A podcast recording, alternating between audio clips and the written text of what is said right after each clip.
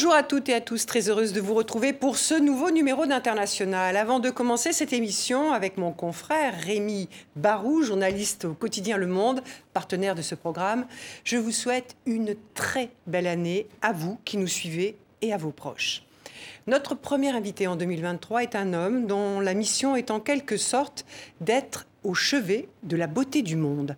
Son travail consiste à sauvegarder des sites culturels et naturels exceptionnels souvent qualifiés de trésors de l'humanité, comme par exemple l'île de Saint-Louis au Sénégal, le parc des montagnes rocheuses canadiennes, la Médina de Sousse en Tunisie, ou encore le palais et parc de Versailles en France. Tous ces lieux que je viens de citer sont classés au patrimoine mondial de l'UNESCO. Il y en a 1154. Lazare Elundou Assomo, directeur du patrimoine mondial de l'UNESCO, est notre invité. Bonjour. Bonjour. Lazare. Merci d'avoir accepté euh, notre invitation, l'invitation d'International. Nous avons beaucoup de questions euh, à vous poser avec euh, Rémi Barou, notamment comment bien sûr protéger ce patrimoine mondial et avec quelle efficacité dans un environnement aujourd'hui fragilisé par des crises multiples, que ce soit le changement climatique bien sûr, mais aussi les affrontements armés, la guerre. Mais pour débuter cet entretien, je vous propose de regarder quelques secondes ce document un extrait d'un concert de Johnny Clegg à Francfort en 1997. Ce soir-là, sur scène, il avait reçu une visite surprise alors qu'il interprétait Asibonanga, cette chanson qu'il avait écrite en hommage à Nelson Mandela. C'est notre rubrique instantanée.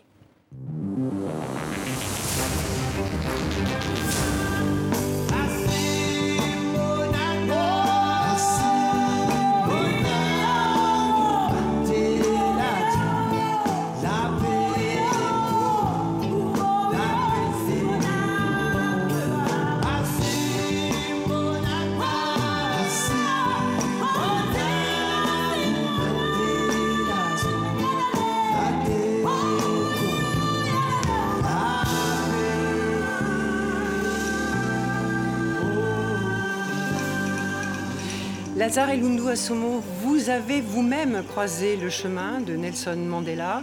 Vous étiez à l'époque architecte urbaniste. Euh, à ce moment-là, vous travailliez dans un township, si je crois bien, dans la petite ville de, euh, East, London. East London, qui est dans la province du Cap de l'Est. Euh, comment s'est passée cette rencontre? Et qu'est-ce que vous en avez gardé? Bah, déjà, euh, revoir de telles images, euh, c'est beaucoup d'émotions parce que euh, c'est également une surprise. C'est également par surprise. Je ne m'y attendais pas du tout. Cette rencontre?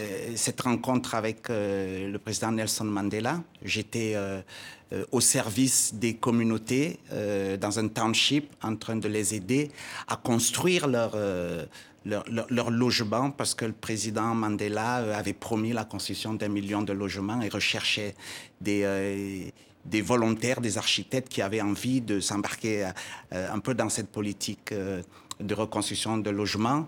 Et ce qui m'a surtout marqué, c'est bien sûr l'effet de surprise parce qu'il est arrivé à un moment où on ne s'attendait pas, parce qu'il avait entendu parler euh, de, ce travail que je réalisais avec mes camarades, comme on peut dire.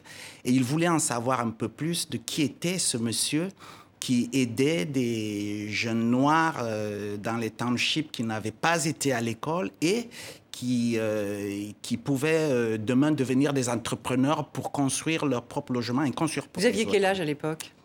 Alors à l'époque, donc c'était en en 2000. Euh, donc, euh, bah oui, j'avais euh, quasiment 38, 38 ans. Une petite quarantaine d'années petite quarantaine d'années. Et, et, ce qui était encore plus intéressant, c'est que c'est lui qui m'a invité à aller poursuivre la conversation avec lui parce qu'il voulait en savoir plus autour d'un thé.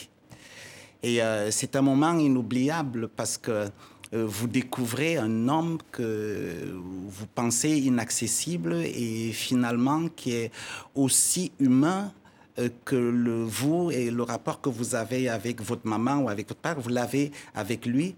Et, finalement, vous vous apercevez que ce qui est important dans la vie, c'est les valeurs. Et c'est euh, la conviction de faire des choses au service de l'humanité. Et c'est cette mission qui ce, ce, souvenir et puis cette image que je garde vraiment de, ce grand homme. vous aviez été formé à Grenoble à l'architecture des logements en terre, c'est ça? Tout à fait.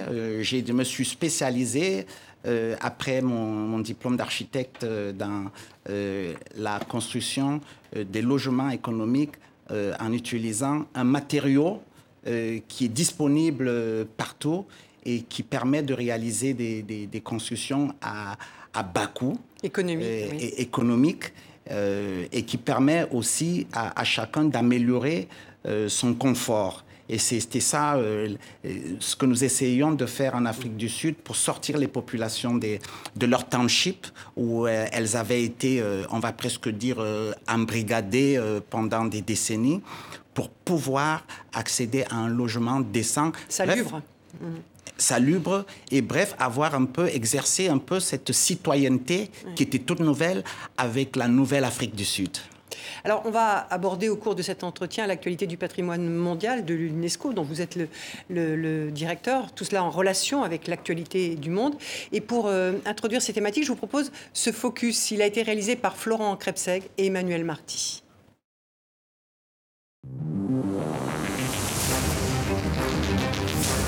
Voici Odessa, l'une des plus riches villes d'Ukraine, à l'imposant patrimoine culturel. Son théâtre national, l'escalier de Potemkin, immortalisé au cinéma il y a un siècle. Régulièrement touchée par les obus russes, la ville est hérissée de remparts en béton ou en fer.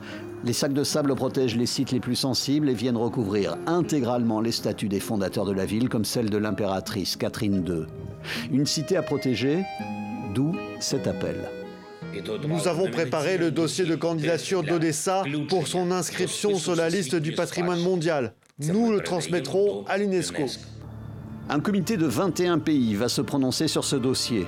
À ceux qui vous interrogent sur la nécessité, en pleine crise humanitaire, d'engager des moyens financiers pour protéger des pierres, Lazare et Lundu, votre réponse tient en une ligne. Ce ne sont pas des pierres que l'on préserve, mais c'est la vie. Depuis un an, à ce poste de directeur du patrimoine mondial, l'architecte de formation que vous êtes a eu à gérer des préservations, mais aussi des reconstructions, comme ici, dans la vieille ville de Mossoul. Un chantier à plus de 100 millions d'euros. Dans vos prérogatives et ce que vous accordent vos moyens, il y a ce qui peut être reconstruit à Mossoul ou ici, dans cet autre chantier que vous connaissez si bien, Tombouctou. Mais que faire lorsque des sites du patrimoine mondial s'assèchent, comme dans cette zone des mythiques marais de Mésopotamie? Comment réparer les ravages de plus en plus fréquents des flammes sur le parc naturel Serra de Estrala au Portugal? Au-delà de la préservation et de la reconstruction, votre mission ici à l'UNESCO participe à la prise de conscience des hommes sur le changement climatique. Alors on reviendra longuement hein, au cours de cette émission sur les questions du changement climatique et son impact sur euh, euh, les biens du patrimoine mondial, de l'humanité. Mais euh, peut-être pour commencer, là, on nous a donné, le cadre de votre mission. On aimerait vous faire réagir à une autre actualité, celle de Brasilia, la capitale du Brésil, qui est depuis 1987 inscrite au patrimoine mondial de l'UNESCO. Dimanche dernier, le 8 janvier, des partisans de l'ancien président Jair Bolsonaro ont envahi euh, le palais présidentiel, ils l'ont saccagé, ainsi que celui du Congrès, celui de la Cour suprême. Des peintures, des sculptures, des tapis, des meubles précieux ont été vandalisés, certains même volés. Euh, votre réaction euh, à cette actualité? Bah, euh, euh, déjà pour dire vraiment beaucoup de préoccupations parce que euh, vous savez, vous avez Brasilia est un, site important du patrimoine mondial. on sait que c'est des grandes réalisations reconnues de l'architecte Oscar Niemeyer.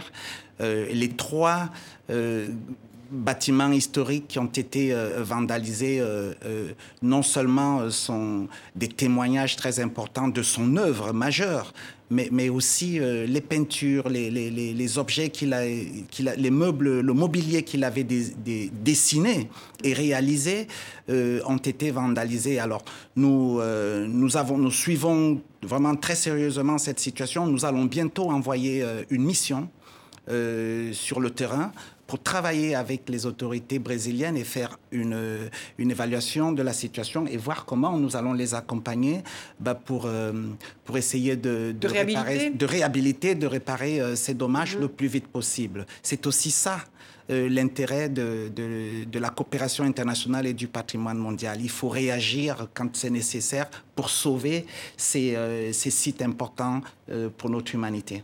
Et on voit bien qu'il n'y a pas que les sites naturels, il y a les sites culturels et les sites dits mixtes, où il y a un peu de culture et de paysager, par exemple. Et tous ces sites sont en péril, que ce soit par les conflits, que ce soit par l'évolution climatique. Tout à fait. C'est, aujourd'hui, c'est une vraie préoccupation euh, les, euh, dangers qui pèsent de façon globale sur, euh, sur les sites du, du, patrimoine mondial, et même sur les sites qui ne sont pas des sites du patrimoine mondial, évidemment. Le, il y a beaucoup plus d'attention sur les sites du patrimoine mondial parce qu'ils sont euh, des sites sans, lesquels notre humanité ne pourrait pas véritablement se définir, qu'ils soient naturels ou qu'ils soient culturels. C'est un échantillon des sites les plus exceptionnels. C'était vraiment un échantillon des, des sites représentatifs de l'histoire de l'humanité et qui permet de, de, les comprendre et, et, et qu'il faudrait que la communauté internationale dans son ensemble se mobilise chaque fois euh, que ces sites sont, en danger. Mais quand vous voyez cette violence qui s'exprime contre ces œuvres d'art ou euh, parfois contre d'autres endroits, qu'est-ce que, ça veut dire pour vous? De quoi cela témoigne-t-il? Euh, D'abord, notre responsabilité au niveau de l'UNESCO est de rappeler que euh, ces témoignages sont des témoignages importants bah, de, l'histoire de, l'humanité, mais bien sûr de l'histoire des différentes euh, sociétés euh, de, de, notre monde, et qu'il est important bah, d'assurer leur préservation, parce qu'en assurant leur préservation, on assure aussi d'une certaine manière les conditions pour maintenir la paix, le dialogue, la coopération. Et c'est pour ça que, nous sommes très attentifs euh, chaque fois que ces sites sont menacés, soit par les guerres, soit aujourd'hui par le dérèglement climatique aussi. Mais du coup, dans la charte de 72, dont vous avez fêté, on a fêté le cinquantenaire, euh, il y a la, responsabilité des gouvernements et des États qui est directement pointée en disant vous avez la responsabilité de protéger. Alors quel est le rapport que vous pouvez avoir justement avec ces États ou avec ces gouvernements si vous considérez qu'ils n'ont pas assez protégé leur, euh, leur site? Alors, euh, vous avez tout à fait raison. Euh, quand les sites sont proposés pour inscription au patrimoine mondial, c'est d'abord la responsabilité du pays qui, qui décide de, de, soumettre cette candidature. Mais c'est aussi un engagement, un engagement à maintenir le statut de patrimoine mondial, c'est-à-dire les raisons pour lesquelles ce site a été reconnu au patrimoine mondial.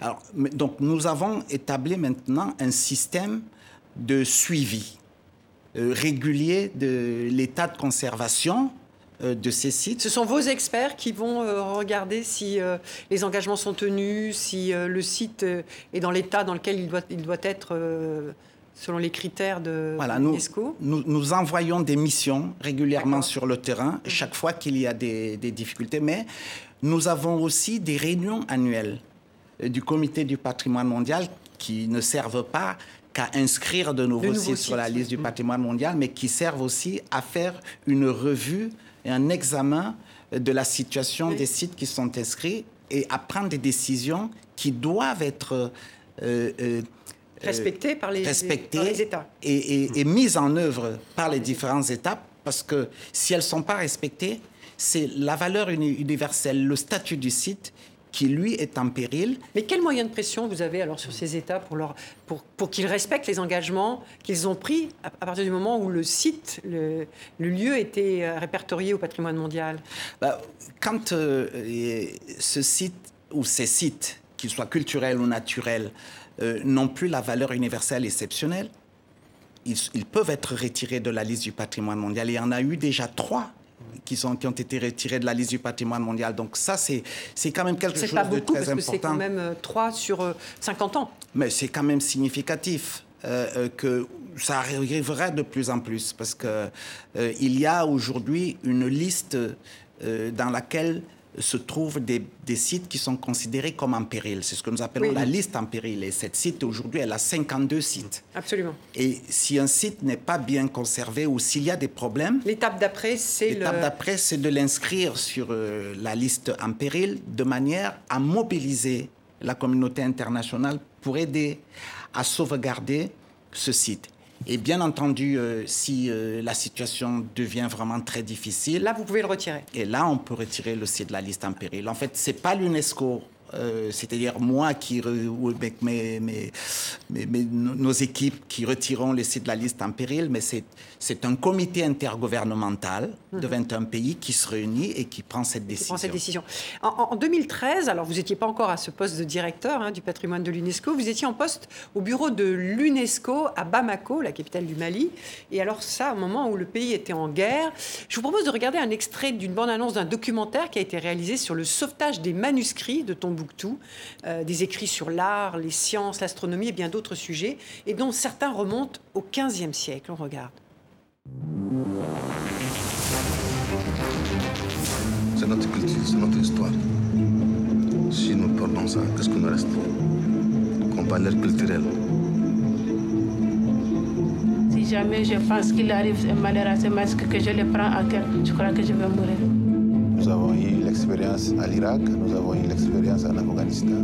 Et quand Tombouctou a été occupé, nous nous sommes dit, voilà, ce sont les mêmes personnes. L'islam que ce pays-là a toujours pratiqué, c'est un islam modéré, un islam où il y a la tolérance. Nous trouvons ça dans les manuscrits. Il fallait sortir tous les manuscrits, tout ce qui était possible sauver, il faut les sauver en urgence.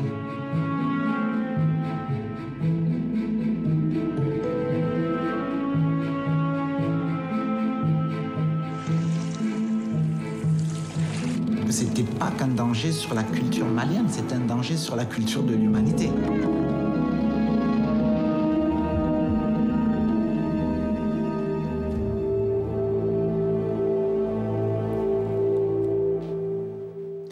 Ce que raconte ce documentaire, hein, c'est que ce sont les populations locales hein, qui ont sauvé euh, ces manuscrits, enfin une grande, grande partie des manuscrits, même s'ils n'ont pas pu être totalement et tous euh, sauvés. Une partie aujourd'hui ont été numérisés.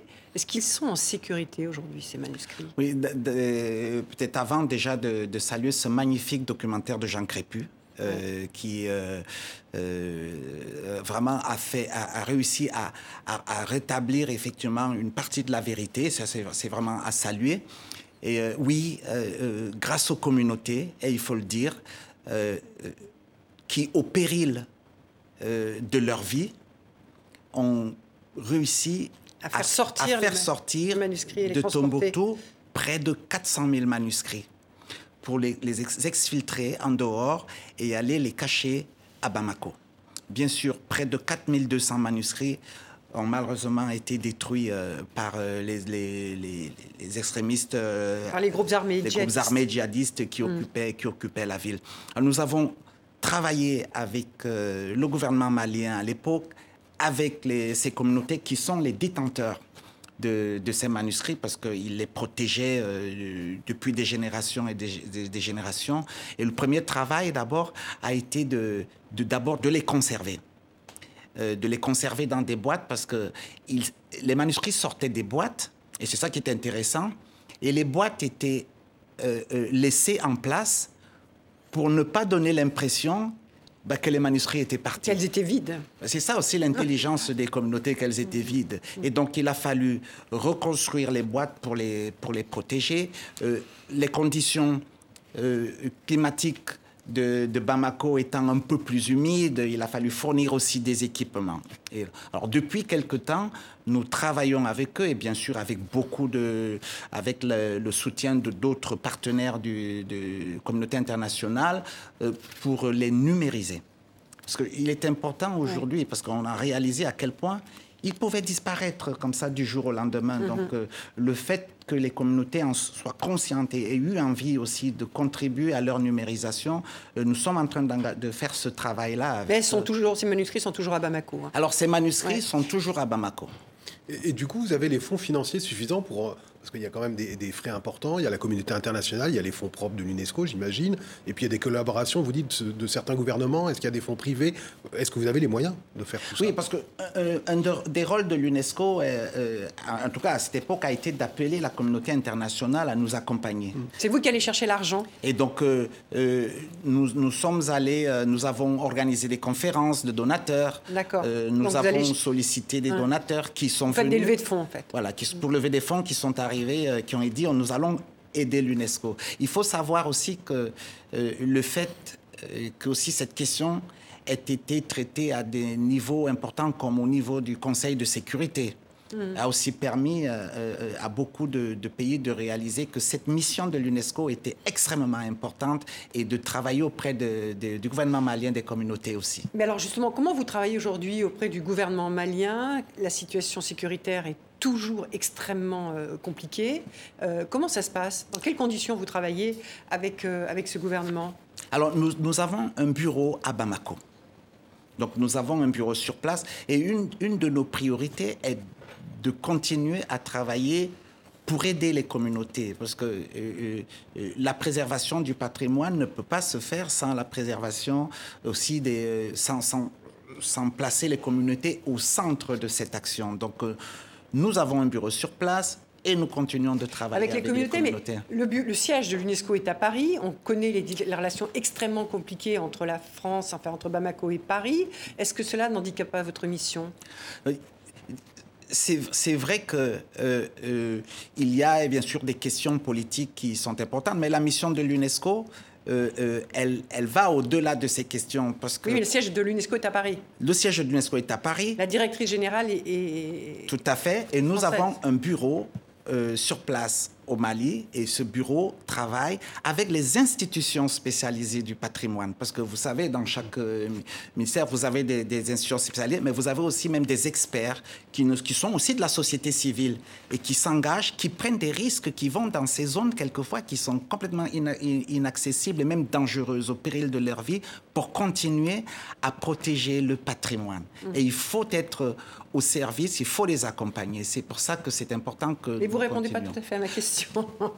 je, je sur, pensais que... Sur les difficultés politiques bon. que vous pourriez rencontrer compte bah, tenu que de la proximité de l'UNESCO, du siège de l'UNESCO à Paris. Oui, c'est ça. Mon rôle à moi, de directeur du patrimoine mondial, évidemment, n'est pas de commenter les questions politiques, mais, mais de m'occuper... Et mais avec, vous y êtes confronté quand même nous, nous sommes euh, euh, confrontés, mais vous savez qu'au niveau du patrimoine mondial, nous avons des interlocuteurs qui sont des interlocuteurs techniques sur le terrain avec qui nous continuons de travailler. La coopération multilatérale. Donc c'est pas euh, devenu une question cela. politique, euh, l'UNESCO à, à Bamako, c'est vous Tout travaillez de façon. Euh, mais par exemple, pour revenir sur le, la, la, possibilité du classement d'Odessa, oui. j'imagine que la, Russe, la Fédération de Russie, qui fait partie des, des États inscrits euh, euh, à l'UNESCO et donc euh, au patrimoine, va, va, réagir. Enfin, on n'imagine pas que cette question euh, puisse la laisser sans réaction. Et du coup, oui. comment vous gérez les conflictualités en les prenant tout simplement du point de vue du patrimoine? Oui, alors euh, les questions d'inscription au patrimoine mondial sont régies par des euh, par un des, comité, par un comité, par, et, et, et, et, par des règles euh, très précises. C'est-à-dire que euh, d'abord, ce sont les États souverains qui soumettent leurs demandes au patrimoine mondial des, sites qui sont situés sur leur territoire. Donc, à partir de ce moment-là, le comité du patrimoine mondial examine la validité technique et scientifique du dossier. Et c'est ce qui est la, chose la plus importante. Bien évidemment, il peut y avoir des contestations, et ce n'est pas la première fois que ça arrive, mais ce comité intergouvernemental, lui, prend une décision sur la base d'un de, de, examen approfondi. Mais on, on, se rend bien compte, la question que, que sous-entend euh, Rémi, c'est que la, la, valeur politique d'une inscription de, de, la ville d'Odessa au patrimoine mondial de, de l'humanité, ça, ça, a un sens politique dans un moment où il y a une guerre euh, conduite par la Russie contre l'Ukraine. Inscrire la ville d'Odessa au patrimoine mondial, c'est forcément un signal donné à la Russie. Une, Comment... sorte, une sorte de bouclier international qui voilà. serait posé sur Comme... cette ville qui oui. d'ailleurs est toujours en sursis, hein, qui est bombardé euh, euh, oui. régulièrement, etc. Alors, alors euh, mais c'est aussi, il faut le dire, un grand signal aussi de la part des autorités ukrainiennes qui, dans une situation qui est assez difficile certainement, ont envie de protéger cette ville qui, qu'ils considèrent très importante pour, pour leur histoire et leur humanité, et donc qui ont travaillé à, proposer cette candidature au patrimoine mondial. Donc je pense que euh, c'est plutôt ce qu'il faudrait regarder. Vous savez, l'UNESCO... Oui, mais quand il demande l'inscription au patrimoine mondial, Bien évidemment, c'est pour préserver euh, ce centre historique, etc., d'Odessa, mais c'est euh, aussi, on le comprend bien, une façon aussi de euh, donner une tribune internationale à ce qui est en train de se passer dans cette ville portuaire qui est un enjeu stratégique pour, les, pour la Russie. Oui, c'est aussi peut-être parce que le, les questions de patrimoine mondial. On est sur la géopolitique plus que sur de une question patrimoniale. Oui, protéger le patrimoine aujourd'hui, est devenue aussi une question d'enjeu de, de, de, paix et de sécurité. Absolument. Je crois qu'on l'a vu, euh, pas simplement aujourd'hui, mais on l'a vu par le passé avec les Bouddhas de Bamiyan en Afghanistan, quand ils ont, ils ont été détruits. On l'a vu avec Tombouctou, nous venons de voir. Donc, euh, je crois que ça fait aussi partie du, Ça montre aussi que protéger le patrimoine contribue aussi à, à, à garder euh, un environnement pour la paix, pas simplement au moment de la mais aussi pour mettre en place des conditions pour la, réconciliation un peu plus tard, une fois que la guerre sera terminée. Ben, à ce propos, je voudrais vous faire euh, écouter, si vous voulez bien, euh, Alexandre euh, euh, qui est le ministre de la Culture et de l'Information ukrainien, et en août dernier, à ce sujet d'Odessa. Écoutez ce qu'il disait, j'aimerais que vous réagissiez à ce qu'il disait à ce moment-là.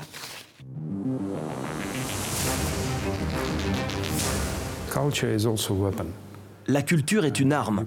Vous pouvez vous en servir pour protéger votre pays ou vous pouvez l'utiliser pour attaquer un autre pays, comme les Russes l'ont fait en niant l'identité ukrainienne et en présentant la prétendue culture russe comme quelque chose de spécial, d'unique. Ce combat culturel existe maintenant. Il s'agit de protéger Odessa et de faire front avec le monde libre. Vous êtes d'accord avec ce que vient de dire le, ministre de la Culture euh, Oui, tout à fait. Il C'est une arme alors, donc, la culture. Je veux dire qu'on on observe depuis une dizaine d'années maintenant euh, que euh, la, culture, la culture est, est, une, est, utilisée un peu comme une stratégie de guerre pour affaiblir certaines communautés. On l'a vu dans, quand on l'a vu en Irak, on l'a vu au, Mali, on le voit aujourd'hui, ou en Syrie. C'est-à-dire que quand on détruit la culture, on, détruit euh, une partie de l'âme des, euh, communautés, parce que une communauté est d'un peuple. Et, quand euh, dans un lieu particulier, on n'a plus son église, on n'a plus ses, monuments, on n'a on, plus cet espace où on s'épanouit, on s'en va on n'a plus rien. Et je crois que euh, c'est aussi pourquoi c'est important de protéger euh, le, patrimoine en temps de guerre. Euh, en novembre dernier, donc Rémi le, rappelait, vous avez célébré les 50 ans de la Convention du patrimoine mondial. à cette occasion, l'UNESCO a reconnu que les 1154 biens inscrits au patrimoine mondial euh, relèvent de, révèlent de fortes disparités euh, géographiques. Euh, alors, il y a certains pays qui peuvent avoir jusqu'à 50 biens inscrits, d'autres aucun. D'ailleurs, c'est le cas de 12 pays en Afrique. Et en fait, le continent africain ne compte que 9% du total des biens inscrits, alors qu'à sa création de la Convention, c'était un tiers. Qu'est-ce qui s'est passé? Pourquoi l'Afrique se retrouve aujourd'hui dans une position aussi défavorable concernant euh, le patrimoine mondial de l'humanité? Eh ben Ça, c'est une très, très bonne question parce que euh, c'est exactement euh, la raison pour laquelle, sous la direction d'Audrey Azoulay, nous essayons de faire des efforts pour renverser la, tendance. Parce que mais déjà, comment vous l'analysez, euh, vous, le fait que ce se soit euh, passé de cette façon-là sur ces 50 dernières années? Au départ, un tiers, aujourd'hui, moins de 9%. Ben, ça veut certainement dire qu'il euh, y a des pays, on va dire, qui ont très vite compris l'intérêt de d'inscrire des sites sur la liste du patrimoine mondial parce que certaines des, autres priorités avaient été réglées. Quand on prend, aujourd'hui, on parle avec les, les, les, experts africains, les professionnels africains. en 1978, quand euh, la convention a, commencé vraiment à être mise en œuvre, vous aviez des sites euh, euh, iconiques, Gorée, la Libella. L'île de Gorée au Sénégal. L'île de, de, Gorée au Sénégal, la Libella, qui sont des sites importants qui sont arrivés naturellement et très vite sur la liste du patrimoine mondial. Alors il a fallu maintenant faire un travail d'identification, d'inventaire de d'autres sites. Et là, il s'est posé aussi un problème de manque de, de personnel formé euh, à la protection, à la conservation du patrimoine. Très peu d'archéologues euh, formés dans des musées. Des, des, Est-ce que ce n'est pas la mission de l'UNESCO, après tout, d'être de, d'être en soutien par rapport aux pays qui avaient moins de moyens, qui n'avaient pas la, possibilité de pouvoir euh, être à l'initiative de la proposition? Et, oui, et un autre chiffre est frappant, parce que si on prend les sites africains ou les sites du monde arabe qui sont classés, la plupart sont en péril. Oui, alors ça veut dire qu'ils sont classés, mais déjà en péril, quoi. Alors comment est-ce que vous pouvez intervenir sur ces situations Alors il faut savoir que dans le système du patrimoine mondial, euh, il y a un, fonds, un fonds qui est dédié pour accompagner euh, les pays, euh, pour soutenir des, activités de renforcement de capacité, des missions techniques. Et, et, ce fonds est utilisé spécifiquement pour aider les pays les moins développés.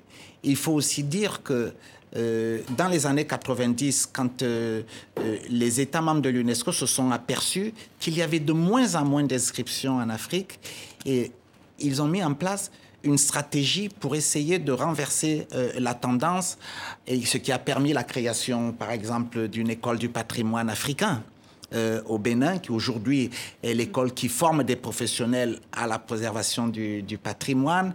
Et c'est cet effort que nous voulons aujourd'hui continuer à, pousser euh, un peu plus loin, parce que si on dit que l'Afrique est le berceau de l'humanité, avec des sites. Euh, on est, je pense qu'on pense qu'il n'y a pas encore eu euh, l'identification de suffisamment de sites en Afrique euh, pour qu'ils viennent très vite rejoindre la liste du patrimoine mondial. On parlait des 12 pays qui, qui, n'en ont pas. Qui n'en ont pas. ils n'en ont pas, pas parce qu'il n'existe pas de sites de qualité, mais parce que ils, ne peuvent pas en faire la promotion. Ils ne peuvent pas en faire euh, les candidatures parce qu'ils ne les ont pas encore suffisamment identifiées, mm. suffisamment euh, documentées et ils ne connaissent pas très bien euh, le, la rigueur des dossiers d'inscription et comment il faudrait bien les remplir. Et notre mission à nous, c'est de les accompagner, c'est de les former et c'est ce que nous essayons de faire aujourd'hui avec Audrey Azoulay. Alors, on, va pas parler maintenant, si vous voulez bien, de la question du changement climatique. Hein. C'est en 1972 que l'UNESCO donc, adopte la Convention concernant la protection du patrimoine mondial culturel et naturel. Et c'est ainsi que des sites naturels sont considérés comme les plus, considérés comme les plus exceptionnels au monde, vont bénéficier d'une reconnaissance internationale. Mmh. Les glaciers en font partie. Euh, le rapport de, de l'UNESCO publié en novembre dernier sonnait l'alerte sur leur disparition. Je vous propose un bref rappel. On regarde. Ce sont des géants de glace apparemment inébranlables et pourtant chaque jour un peu plus fragiles. Au point que certains auront disparu en 2050. Les glaciers de la chaîne des Dolomites en Italie par exemple. Du parc Yellowstone aux États-Unis. Ou ceux situés tout en haut du Kilimandjaro. En France, c'est aussi le cas du Mont Perdu dans les Pyrénées le voici en 1980 et en 2020. La langue glaciaire a presque complètement disparu. Au total, un tiers des sites classés au patrimoine mondial de l'UNESCO seront perdus. Alors, le, constat que vous tirez euh, dans, ce rapport qui a été publié en novembre, évidemment très alarmant, puisque vous dites qu'un tiers des glaciers du patrimoine mondial euh, auront disparu euh, d'ici 2050. Et il y a une étude qui est parue la semaine dernière dans Science qui dit que près de la moitié des glaciers, donc 104 000 sur la planète, devraient disparaître, eux, d'ici 2100. Donc, tous les constats sont, sont à l'identique, malheureusement. quelle est la valeur ajoutée que peut avoir l'UNESCO concernant un, phénomène, le réchauffement climatique, qui touche pas seulement les sites du patrimoine, mais on le voit à tous les glaciers. Donc, qu'est-ce que vous pouvez apporter de plus que ce que doivent faire les, États, déjà alertés par les rapports du GIEC et par les constats sur le terrain? D'abord, avec, euh, ces rapports, euh, il était important pour nous d'alerter euh, le monde entier que les voyants sont au rouge pour les glaciers. Et on sait très bien que le, rôle des glaciers est aussi très important, ne serait-ce même pour l'apport de l'eau en lui-même, l'eau, l'eau naturelle pour boire. Et, je crois que les, glaciers du patrimoine mondial euh, euh, sont ceux euh, sur lesquels il y a aussi beaucoup de, mobilisation et, d'attention. Et, notre rôle, la valeur ajoutée de l'UNESCO, d'abord, c'est le plaidoyer que nous faisons, mais c'est aussi parce qu'il faut mettre en place des politiques des politiques en faveur du changement climatique, des politiques pour préserver euh, la plupart de, ces sites, de ces glaciers, euh, par exemple. Et donc, euh, le fait d'aider les États à mettre en place toutes ces politiques de manière à pouvoir les transcrire dans leurs actions au niveau national permet déjà de donner le cadre pour euh, mettre des actions. Il y a d'autres organismes qui sont là pour alerter. Bien sûr, ben, nous travaillons par exemple avec l'UICN, mm. qui est l'organisation qui est une organisation euh, euh, technique qui, de l'UNESCO. Euh, enfin, qui aide, qui travaille avec l'UNESCO. Et, et l'UICN, nous, a, nous avons travaillé ensemble pour, le, pour la plupart sur la biodiversité. De, ces, rapports qui travaillent sur la biodiversité. Mais alors, quel est, quel est votre, votre constat ou votre jugement? Euh, Audrey Azoulay a, fait un plaidoyer à la veille de la COP qui s'est tenue en Égypte euh, en, novembre, disant qu'il fallait que le, monde politique réagisse dans l'urgence. Est-ce que vous pensez que ces grands accords internationaux à la COP, on a vu la COP 15 au Canada sur la biodiversité le mois dernier, du coup, est-ce que c'est suffisant? Ce sont des grandes avancées. Je pense que ce qu'on a vu au niveau de la COP euh, et le sentiment des participants à la COP, ils ont vu que ce n'était peut-être pas suffisant, mais il y a eu des grandes avancées. Et euh, Audrey Azoulay était elle-même aussi présente pour porter euh, la voix de l'UNESCO et, le plaidoyer de l'UNESCO auprès des, États qui ou des délégations des États qui participaient à la COP. nous travaillons aussi sur les questions du changement climatique et du patrimoine mondial. Parce que, euh, euh, comme, je vous ai dit, on voit, on voit les, euh, les, le blanchiment des corails, par exemple, hmm. pour, pour, la, grande barrière de, pour la grande barrière de, corail en Australie. D'ailleurs, il y, a un dossier là-dessus, hein, parce que hmm. vous, vous, voulez vous avez fait des rapports. En fait, vous tendez à vouloir le classer comme un, en péril. Et les autorités australiennes, elles, sont plutôt opposées à ça. Parce que on sait très bien que des sites qui sont classés, c'est des sites qui, sont, euh, euh, qui attirent des touristes, etc., etc. Donc les autorités australiennes ne sont pas très, très favorables à ça. Comment, comment vous faites dans ces cas-là? Vous, vous, pensez qu'il faut plutôt euh, les classer comme sur la liste du patrimoine en péril, et eux, ils ne sont pas vraiment d'accord. Alors, alors, pour, pour, pour, des cas comme, comme cela, je veux dire, ce n'est pas le premier cas, hein, il, y en a toujours.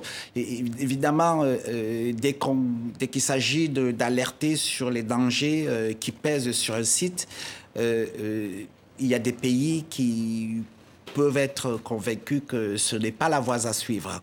Mais, vous avez des moyens pour les convaincre qu'il faut suivre une autre voie? Bah, c'est pour ça que les missions euh, sont envoyées sur le terrain euh, pour faire euh, de, vraies évaluations scientifiques et techniques. Donc les rapports qui sont publiés sont des rapports qui ne sont publiés que sur les observations scientifiques et techniques et qui sont rendus au patrimoine mondial. Maintenant, les experts de l'UNESCO donnent des recommandations et charge au comité du, à charge au comité du patrimoine mondial, lui, euh, de prendre la décision de l'inscrire. Mais ce n'est pas tout. Nous travaillons aussi avec ces pays pour euh, établir un dialogue qui permet de renverser la situation. Et donc, euh, nous allons continuer à discuter avec les, les autorités australiennes. Nous continuons à discuter avec les autorités australiennes pour mettre en place les recommandations euh, de nos missions. Donc euh, voilà, c'est euh, c'est un. Ce que vous dites, c'est que l'Australie, elle ne respecte pas vraiment les engagements qu'elle a pris pour, pour euh, protéger cette grande barrière? Non, au, contraire, parce que l'Australie, par exemple, suite à cette, aux alertes qu'il y a eu sur la grande barrière, ont, pris des mesures. Vous savez, il y a un nouveau gouvernement aujourd'hui. Il y a un nouveau gouvernement aujourd'hui. Je sais qu'il est travailliste alors qu'avant c'était des conservateurs. Mais... Qui, est allé encore plus loin, qui a pris, qui a pris des mesures sur, en faveur d'actions de, du changement climatique, qui va prendre d'autres mesures. Mais qui sont, semble-t-il, pas suffisantes, hein, parce qu'il hein, il y a eu un dernier rapport quand même le, de l'UNESCO, des experts de l'UNESCO, qui établissaient qu'elle était euh, quand même euh, toujours en très très très très dégradée la, grande barrière. Alors euh, le même rapport effectivement dit que si un certain nombre de mesures sont prises très rapidement, la, la, situation peut être euh, inversée. Et donc, il faut, elle peut être réversible et qu'il faut travailler ensemble. Et ce sont ces recommandations qu'il faut mettre en œuvre. Mais alors, du coup, justement, sur la question que de, la fréquentation touristique, il y, a, une petite contradiction parce que classer un site, on l'a vu par exemple pour des sites euh, paysagers comme euh, les climats en Bourgogne ou la Champagne, ça attire beaucoup de touristes, en tout cas les professionnels le disent. Et dans le même temps, vous dites, attention, une surfréquentation touristique peut amener à une mise en péril d'un site parce qu'il y aura des installations qui vont être construites, enfin une sorte de dénaturation par la fréquentation touristique. Alors comment on sort de cette contradiction? Quels sont les outils que vous avez pour proposer aux pays, aux régions de gérer cette question? Oui, bah, déjà, euh, quelque chose de, je voudrais dire de très simple quand vous avez euh, des sites où il y a une surfréquentation touristique, vous n'avez même plus, vous qui êtes visiteur, je pense que vous avez visité de nombreux sites et puis même les téléspectateurs, cette euh, opportunité euh, de vivre une vraie expérience pour apprendre. Donc, c'est aussi pour ça que c'est important de réguler, ce qu'on appelle de, de permettre l'expérience qui permet de donner, et de recevoir aussi un retour, de partager euh, cette expérience. Et nous avons euh, à l'UNESCO euh, des programmes. Nous avons des programmes qui permettent non seulement d'aider à réguler les visites sur les sites, mais aussi des programmes qui permettent d'engager les opérateurs touristiques à, à, la protection des sites parce que à une gestion plus durable. À une, gestion plus durable. Un, tourisme éco-responsable. Tout à fait, parce que mm. le tourisme, il doit aussi aider à améliorer les conditions de vie euh, des, communautés qui vivent euh, autour. Mais le tourisme doit aussi permettre aux visiteurs de repartir avec une, une, vraie expérience. Donc c'est ça qui est, qui est important. Et c'est le message patrimoine mondial. Il nous reste une dizaine de minutes. On aimerait bien aborder un, autre euh, dossier avec vous euh, qui concerne directement l'UNESCO, c'est l'Afghanistan. Euh, en Afghanistan, il y, a des, il y, a des, vestiges, il y a le minaret de Jam, il y a les, évidemment les, les, les, Bouddhas de, de, la vallée du, de Bamiyan, qui sont classés au patrimoine mondial de l'UNESCO. Depuis un, peu plus d'un an, euh, les, talibans sont de retour au, pouvoir, euh, avec, euh, on peut dire que c'est le retour de l'obscurantisme, avec une situation désespérée pour, pour les femmes notamment. L'UNESCO reste malgré tout dans, ce pays. Vous avez eu des missions cet été pour sauvegarder justement le minaret de, Jam. comment vous travaillez et selon quelles modalités dans ce pays avec le pouvoir tel qu'il est exercé aujourd'hui en Afghanistan Bon, déjà, euh, vous avez vraiment décrit la situation. Euh, ce n'est pas une situation facile. Euh, je pense que les dernières décisions qui affectent l'éducation des, femmes, l'UNESCO a pris des, positions très claires sur, sur cette, cette situation. nous sommes très préoccupés. Je pense que la tête Audrey Azoulay a été très claire là-dessus mais nous avons aussi une responsabilité. Et, cette responsabilité, euh, elle est euh, de rester aussi sur le terrain. Donc nous travaillons dans le cadre euh, de, de, la mission des Nations Unies dans sa globalité en Afghanistan. Et c'est la raison pour laquelle notre plus grande préoccupation, ce sont les communautés qui sont sur le terrain, qui sont autour de, de Jam, qui sont au, niveau de la vallée de Bamiyan, euh, qui ont besoin que l'on protège leur culture. Alors, donc nous menons des actions. Nous avons un bureau sur place à Kaboul euh, qui travaille aussi sur le terrain.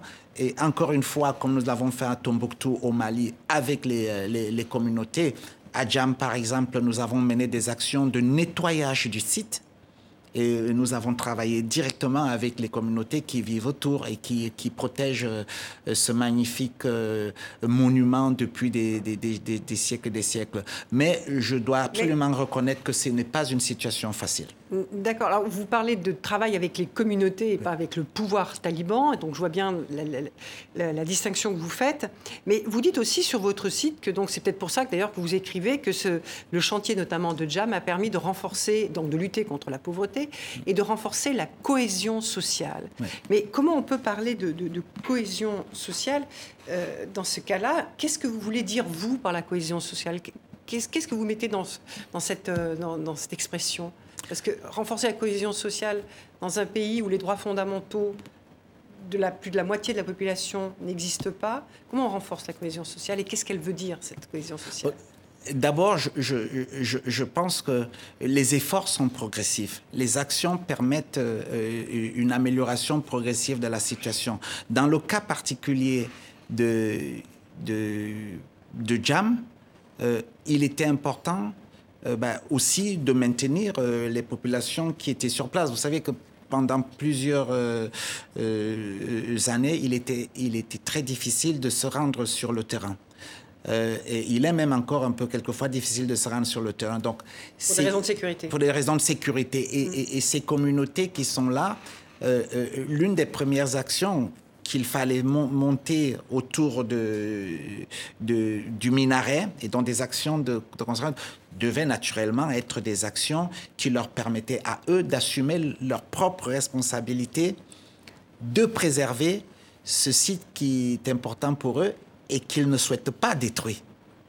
Et donc, du coup, cette responsabilité, leur donner cette responsabilité avec des petites actions comme celle-là euh, leur permet effectivement euh, bah, de, bah oui, de se sentir aussi appartenant à cette, à cette zone euh, autour du, minaret de Jam.